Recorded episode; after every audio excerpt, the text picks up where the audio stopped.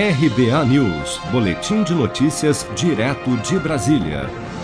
Uma em cada quatro famílias brasileiras, ou 24,3% dos lares do país, está com contas em atraso e uma em cada dez não tem condições de pagar suas dívidas.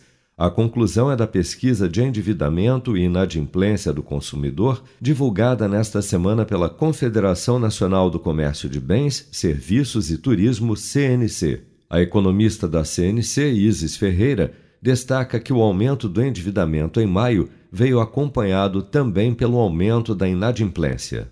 Na inadimplência, os dois indicadores apontaram a primeira alta em oito meses, principalmente entre as famílias de menor renda, nesse caso, né, com rendimentos até 10 salários mínimos é, mensais. O percentual de famílias com contas ou dívidas em atraso chegou a 24,3%. Embora a gente tenha apurado esse aumento na passagem de abril para maio, essa proporção ainda é menor do que a de maio do ano passado, que havia atingido 25,1% do total de famílias.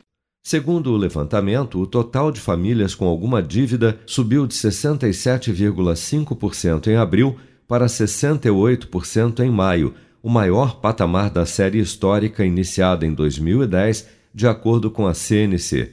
A pesquisa apontou ainda que entre as modalidades de dívida mais recorrentes no mês de maio estão o cartão de crédito com 80,9% do total, um novo recorde no levantamento, os carnês com 16,5% e os financiamentos de carro, que atualmente são responsáveis por 11,2% das dívidas das famílias brasileiras.